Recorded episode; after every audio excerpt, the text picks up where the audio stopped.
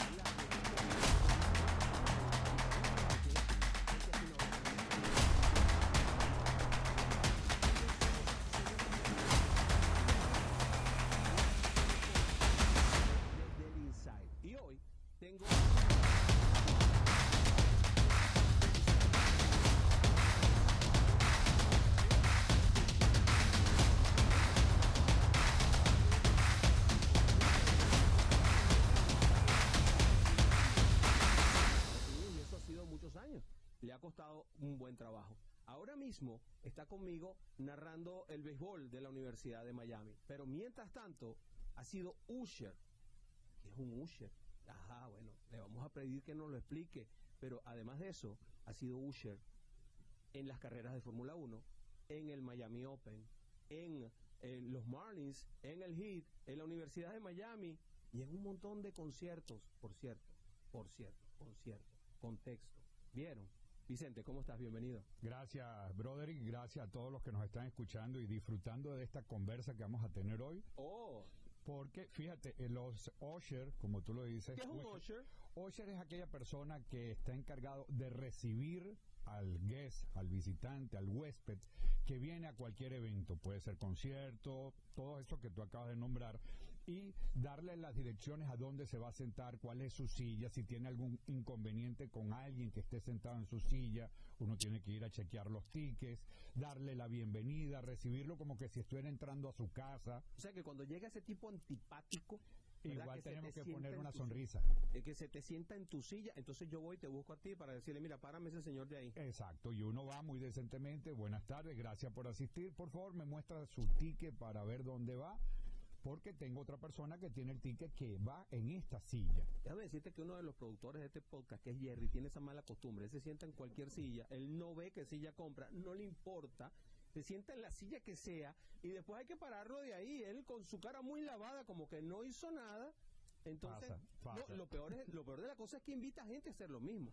Exacto, eso pasa, y el trabajo de uno, hay veces que las personas son muy amables y, "Ve, yo, oye, me equivoqué, disculpa, yo voy en otro sitio, en la sección de al lado, entonces tú, como, por ejemplo, el día que nos vimos estabas en las 301, en el Miami Heat, y mucha gente a veces se confunde que es 302 o 322 porque las puertas Están pegadas. están pegadas y pueden ir a la izquierda o a la derecha. Entonces uno tiene que recordar cuál es la primera silla y cuál es la última de cada sección. Y dependiendo de donde tú estés, por ejemplo, en el caso tuyo estabas en el medio, entonces podías entrar por las dos.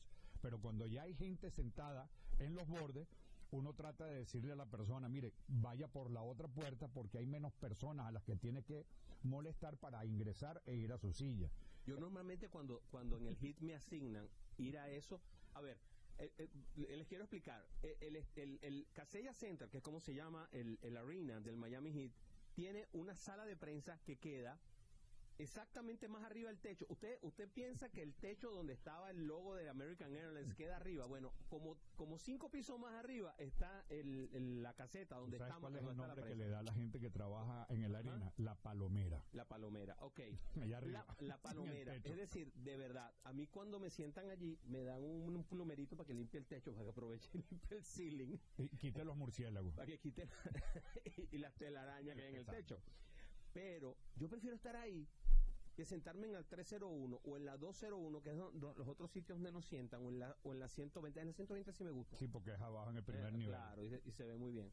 Pero es, es bien inconveniente. Si uno tiene que ir al baño, hay que pasarle por encima a todo el mundo. Y si usted está incómodo normalmente sentado en su silla, ahora imagínate que la silla de enfrente le ponen una mesa encima.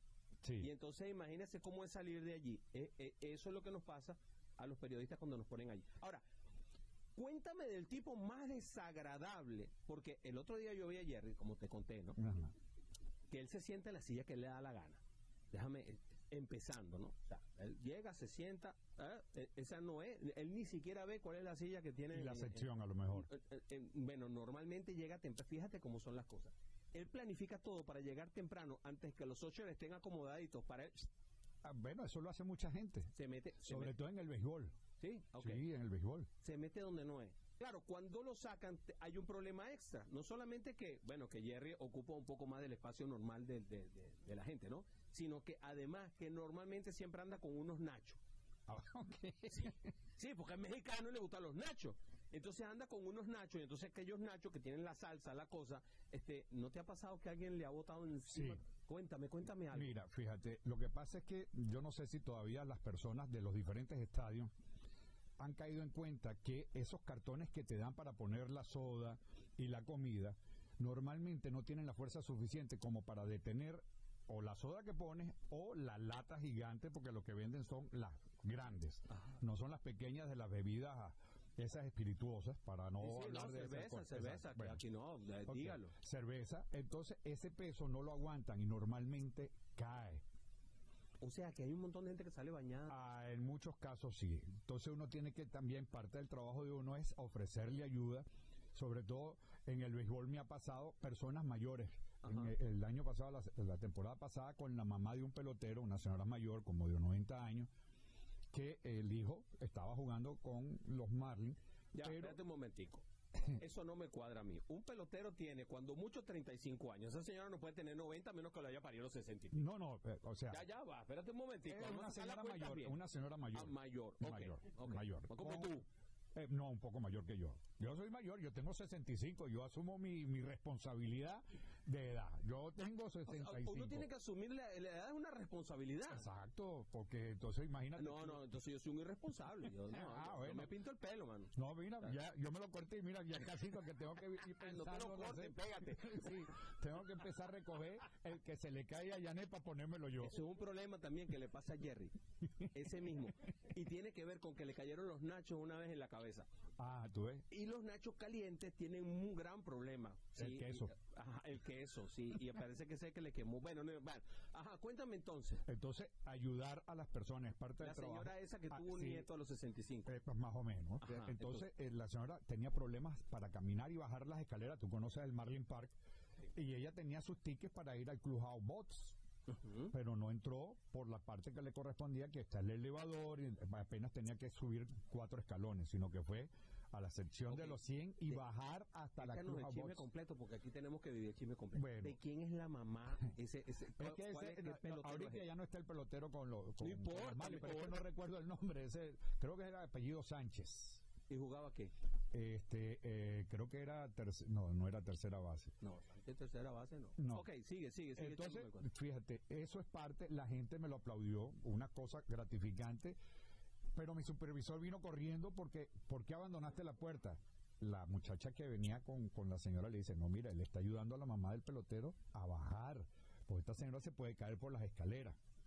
En los siguientes juegos la señora la- apenas la veían, la tomaban, la ponían en una silla de ruedas y entraba por el Clubhouse Box y le dieron el VIP que se merece. Claro. Y eso es parte. Otra, pues, hablábamos este, de las cosas, la responsabilidad de uno, la honestidad. En el clásico mundial, en uno de los juegos, a un caballero, un grupo, que estaba, yo estaba trabajando en la, en la zona de los clubhouse bots, sobre los lados de primera, y a un señor yo veo que hay un- un- una gran cantidad de dinero efectivo en el suelo. Ajá. Yo me acerco, yo los recojo delante de ellos, ninguno, parece que con, como estaban distraídos usando el codo, yo recojo como a los 20 La minutos. gente se distrae usando el codo. Sí, tomando, tomándose ok. su, Sí, su- no, pues yo ya, pensé que era que se tomándose su- sus traguitos fuertes, no Ajá. era cerveza, sino Ajá. cócteles. Al rato veo que uno de los señores se pone pálido, empieza a buscar su dinero, va a tocarse los bolsillos, a ver el piso. Yo lo llamo aparte y le digo, ¿qué le pasa? ¿Tiene algún problema? Sí, acabo de botar una cantidad de dinero efectivo.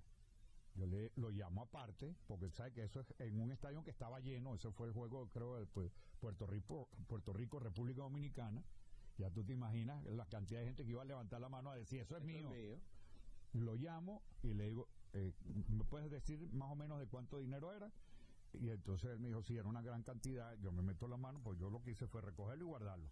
Con la Yo servilleta. también hubiera hecho lo mismo. Con lo recojo y lo guardo inmediatamente. Bueno, yo se lo devolví. Yo se lo devolví al señor.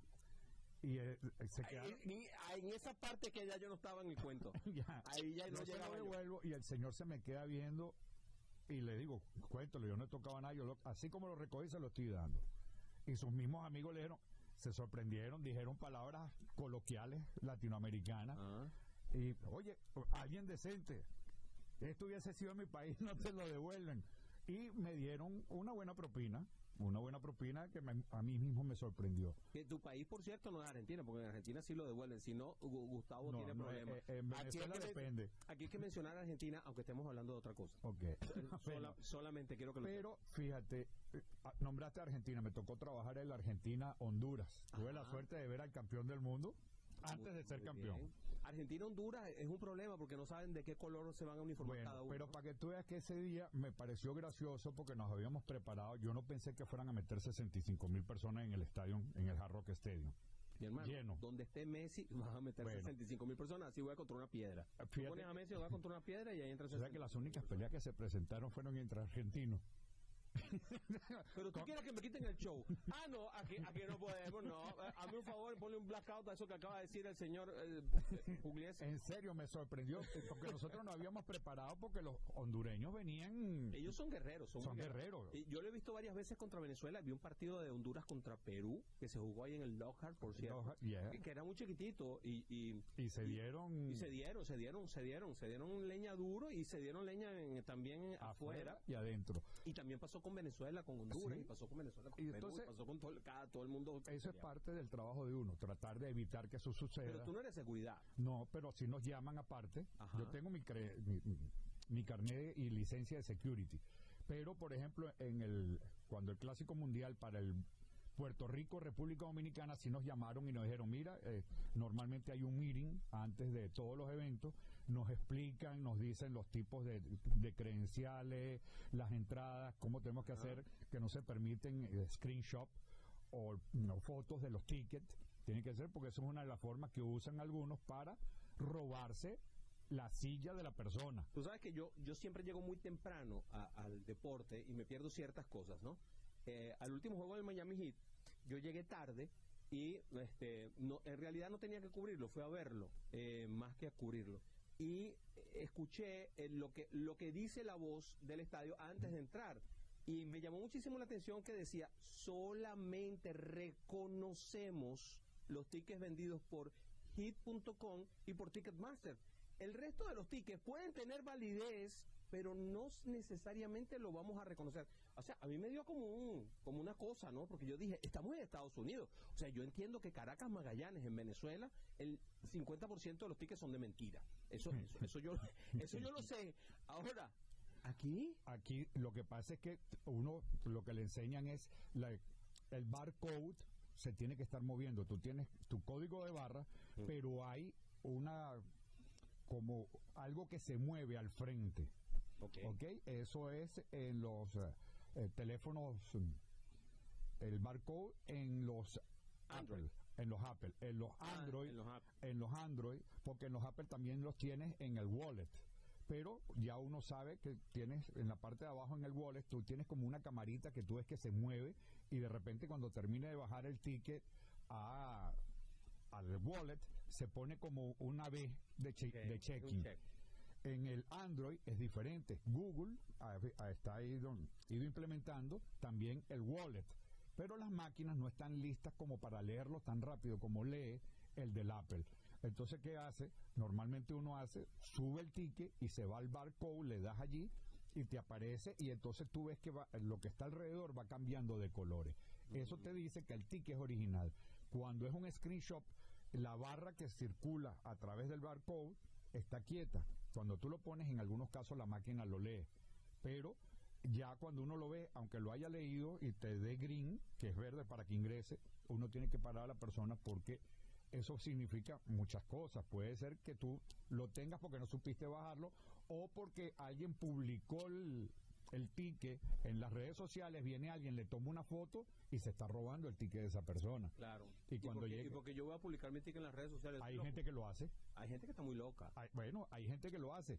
Fíjate, en la Hay gente que publica sus credenciales. A mí me da mucha. Bueno, en la Fórmula 1 tú no sabes la cantidad de credenciales que nosotros tuvimos que decomisar, quitarle a la gente. No voy a decir lo que pienso en respecto a eso. A mí me negaron la credencial de la Fórmula 1. Sé que me importa muy poco esa gente. sí, pero resulta que había gente que tenía credencial y se la daba a otro. Mira, a mí me llegó un señor que yo veo la foto Porque y a mí no me dieron ninguna. la foto del de la sí, pero es que era gente que estaba trabajando que a lo mejor la prestó, la alquiló, etcétera. Ay, te voy a echar un cuento. Bueno, a mí me llegaron personas, uno, un señor con pelo, casi que, con- o sea, abundante, no como yo, Ajá. ¿ok? O no como nuestro amigo aquí, Eh, Jerry. Jerry, Sí. ¿ok? Sino va abundante. No, pero ya va.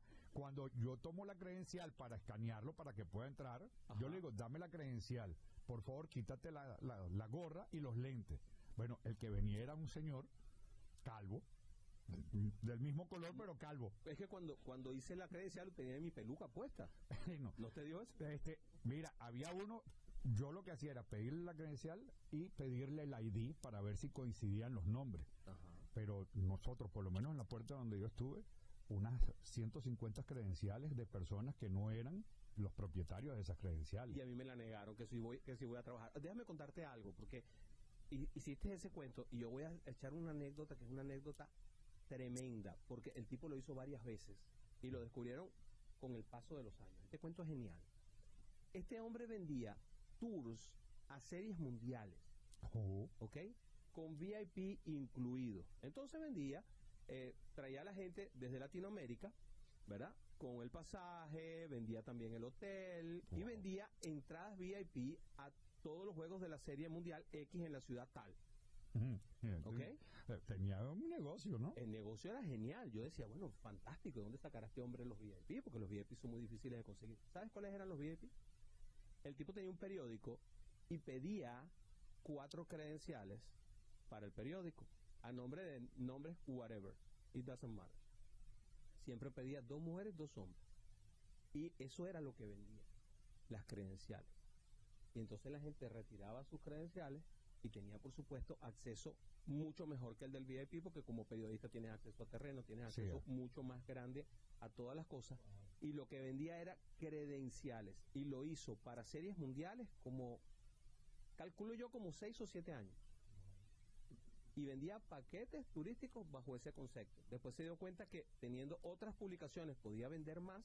Y entonces, bueno, terminó siendo un negocio muy grande. Claro, en la medida que fue eh, haciéndose más grande, más. también se fue haciendo más, más visible y a- hasta que lo agarraron. ¿Te parece? Sí, no, no, eso es, es factible. Te lo digo porque yo lo he visto aquí. A nosotros normalmente nos dan un briefing, pero en el día del evento normal este, estamos todos conectados por radio, teléfono, mensaje de texto. Este, personas que se mueven alrededor de, de los diferentes puertas o de los diferentes puntos y nos dicen cuando pasan esas cosas, porque es que eso sigue pasando.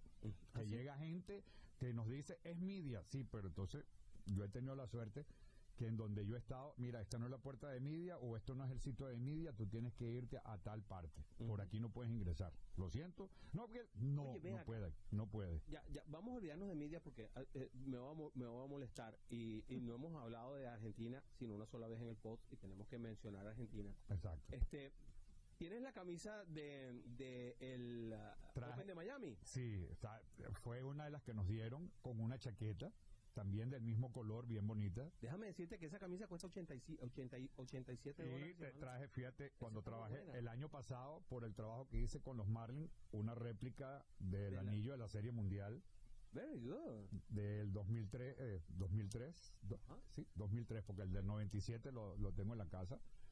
Esas son cosas de las que tú sientes orgullo de hacer tu trabajo bien porque te lo reconocen de esa forma. Y me, y me parece fantástico. Yo no tengo una réplica, yo tengo una de los Mikosuki que regalaron los Mikosuki, que, que es. Pero ¿por qué te ríes?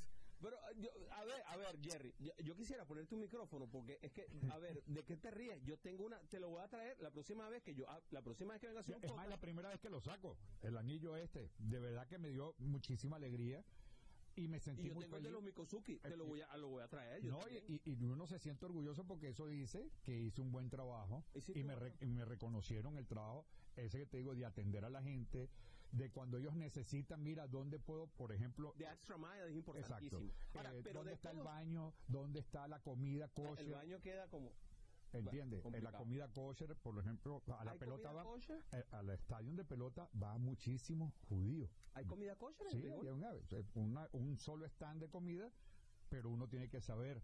O cuando vienen las personas, muchos turistas, sobre todo en el, en el harina, va muchísimo, muchísimo turista. Yo creo que el 30% del público que va es gente que está de visita en Miami, que va a ir de cruceros o va a salir. y es un must do. Sí. O sea, si de verdad, si de verdad usted tiene que ir a ver algo en Miami, tiene que ver, tiene que ver el espectáculo que monta el Miami. Exacto. Es un súper Y espectáculo. yo se lo digo, el show del, de arranque del juego, preparen su celular para que lo graben. Yo lo grabé, la última lo grabé y lo monté Y- en, y lo entonces- monté en, en- ¿cómo se llama? En YouTube y tiene un montón. Ellos te preguntan muchas cosas, o dónde comprar, eh, la- la- dónde está la mejor comida, sobre todo en los Marlins. Te digo porque los Marlins tienen comida cubana, venezolana. El mejor sándwich, me han dicho que el mejor sándwich cubano es el que hacen eh, eh, atrás en la, en la Déjame decirte que sección la 34. pizzería es extraordinaria. Es esa excepcional. pizza es la mejor pizza, el eslogan es la mejor pizza de Miami. Uno, uno, uno lo muerde y es, y es espectacular. Y las arepas. Las no- arepas.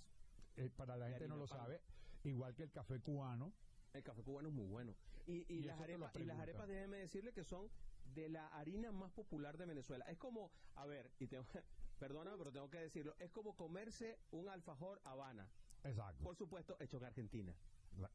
claro, claro. No, no se llama Habana porque es hecho en Cuba. No, no. No, es que es el mejor de los que se mejores. producen en Argentina. Porque es el mejor de los mejores. Exacto. Claro. Y ellos son los mejores.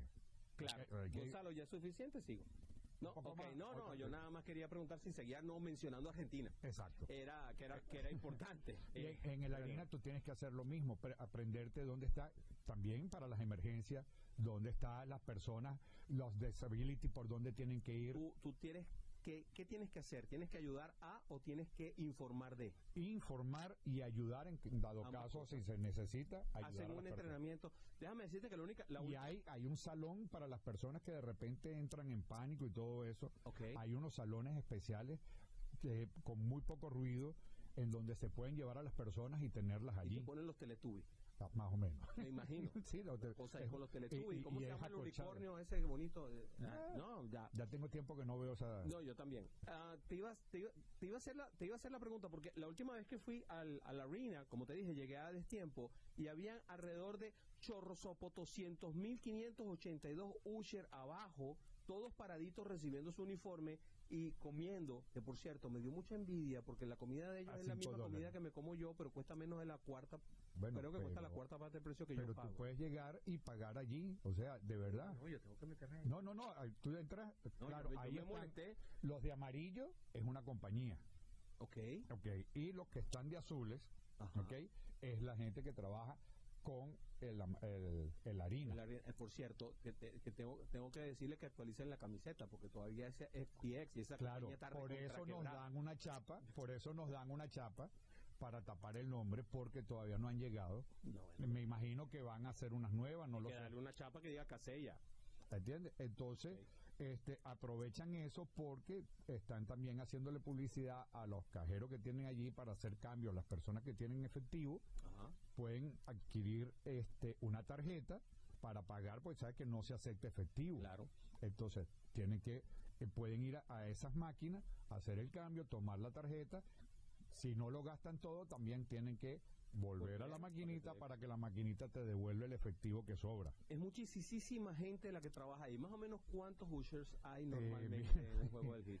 En el juego del hit normalmente yo creo que hay cerca de unos 400, 500, 400. más o menos, porque hay en gente- todos los niveles, Claro. en todos los pasillos, los ascensores, elevadores, este, en las puertas de los sitios ¿Tú te de imaginas, los bares. Gustavo, que eran 400? Ey, en, el, en la Fórmula 1 eh, de personas que trabajó, estamos hablando de unas 3.000 personas, 4.000 personas, a nivel de, de estar en todos los stands, en las escaleras, personas que Estamos tienen- hablando de ushers de Usher, de y personal de seguridad, ¿no? Eh, No, eh, seguridad es aparte, Claro, solamente ushers. de personas que están dedicadas a atender 4.000 ushers. todo el mundo está en esos eventos, todos estamos dedicados a atender al visitante, al que pagó por entrar, porque ese es el que paga Claro, y mantiene el espectáculo. Claro, en la Fórmula 1, mi gente, fueron 270 mil personas. Ahora, yo estuve en un partido de serie mundial en el 2003, en donde se rompió el récord del estadio para béisbol. Claro, fútbol americano ha metido más gente, que fueron 68 mil, 67 mil personas, casi 68 mil. Y yo pasé alrededor de hora y media, casi dos horas para salir de allí. Ahora, 270 mil personas. ¿Qué pasó? ¿Cómo fue la salida de eso? Mira, yo te puedo decir que estuve Ahí casi te da claustrofobia uno metido dentro del carro. tres horas.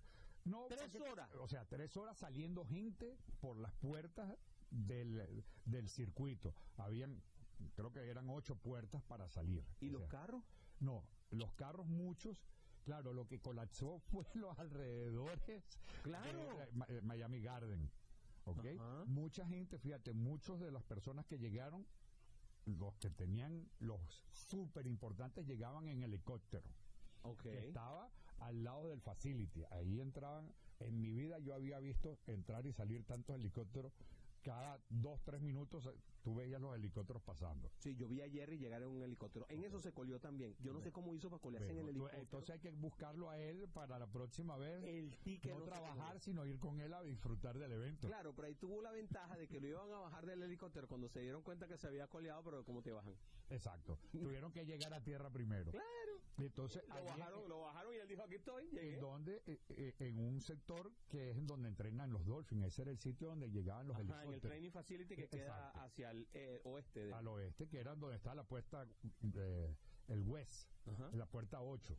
Sí. Ahí era donde yo estuve trabajando, en esa puerta, puerta 8. Y este por allí entraban todos los vehículos que usaron para la el, el show, los Marshall, con los pilotos alrededor de la pista. Entraban y salían por allí, los carros de exhibición. Era una puerta bastante complicada. ¿Cuánto tiempo antes tienes que llegar tú a un evento de, de que arranque? Mira, eh, las puertas abrieron a las 11 de la mañana y yo me mandaron a ir un día a las 6 y media de la mañana, estar allí, y los otros dos días, viernes y sábado y domingo, a las 7 y media de la mañana. O sea, cada uno de los quali, porque fueron tres días. A ver, la gente piensa que la carrera es nada más el domingo. No, hay carrera el viernes, que es el, el quali 1, y después vienen el quali 2 y 3 que se hacen el día sábado para posteriormente entonces tener la Y carrera el domingo. el, el, sábado- el viernes es el día que menos gente fue, yo me imagino que fueron como 80 mil De personas. todos los deportes que te ha tocado eh, hacer, ¿no? Que, que han sido muchos, ¿cuál ha sido el más fastidioso de todos? Este, la gente más lento o no está tan tanta gente o, o la gente se demora. ¿Cuál es el más el más tedioso de, de hacer de todos? Mira, hasta ahorita este, creo que ninguno, porque de verdad cada uno tiene sus cosas, el público se mueve, cada evento... ¿Qué tal el deporte universitario en este aspecto? A mí me gusta y va mucha gente colabora contigo. Las personas que van son personas mayores Ajá. y que disfrutan y que viven el, el deporte. deporte. Fíjate que tú me hablas de ellos, los mismos que van al béisbol en el, el Light, ahí en Coral Gable, muchos son los mismos que van al baloncesto y que van al voleibol, o sea, ellos y van al fútbol americano, allá arriba al Hard Rock Stadium. Es más o menos, y ya yo los conozco, entonces ellos tienen sus sillas, ticket season, y es personas muy agradables, claro, tienen sus, sus cosas. Cuando ellos llegan, por lo menos al Alex, ahí al, al Delight, no quieren encontrar a nadie sentado, Claro, sino que ellos quieren llegar y su silla libre claro. allí. Pero es gente muy agradable, muy dulce. Ya después de que te conocen ellos mismos, te traen agua, están pendientes de ti. Porque me ha pasado, yo los encontré en el, en el Marlins Park y nos saludan, me hablan, me traen, necesitas agua, me traen café, están pendientes de uno. Porque ya ellos te consideran como que una persona especial, porque cuando tú lo ves ya no le pides el ticket porque sabes que es una persona que tiene ticket season, estás pendientes de ellos y eso es parte muy importante del trabajo que uno tiene que hacer. Darles las bienvenidas siempre con una sonrisa. Te consigues personas un poco ingratas o aquellos que vienen los más difíciles, por ejemplo, de repente los que vienen del tailgate, Ujú. que no los hay en otro deporte, si lo hay en el fútbol americano. Y entonces el juego es a la una, pero las personas están a las 8 de la mañana ya haciendo barbecue en el estacionamiento, que de paso, si no lo saben, tienen que pagar el parqueo para eso. Sí, sí, hay que pagar el. Te- Exacto, tienes que pagar el parqueo de tu carro y el de la cosa donde vas a hacer el tailgate. Es todo un show. Yo que ahora lo, lo he vivido, eh, es, es parte de la cultura. Pero cuando a veces entran, ya vienen un poco, este, algunos muy alegres, otros dependiendo si su equipo está perdiendo, ya tú sabes que vienen un poco Viene molesto. un poquito, "Nee", sí, pero tienes que siempre con una sonrisa tratarlos bien, ayudarlos. A veces ellos quieren que tú les resuelvas el problema de su celular porque no logran bajar el ticket o no encuentran el ticket en el celular y se ponen intensos y entonces uno tiene que decirle, señor, usted es el que conoce, ese es su teléfono, ese es su ticket, usted sabe dónde lo guardó, usted no me diga a mí que lo busque porque yo no tengo las claves suyas o la código, ¿entiendes? Pero uno tiene que hacerlo con mucha delicadeza y sí, Dice, trabajar con dice mi terapeuta King que cuando la gente se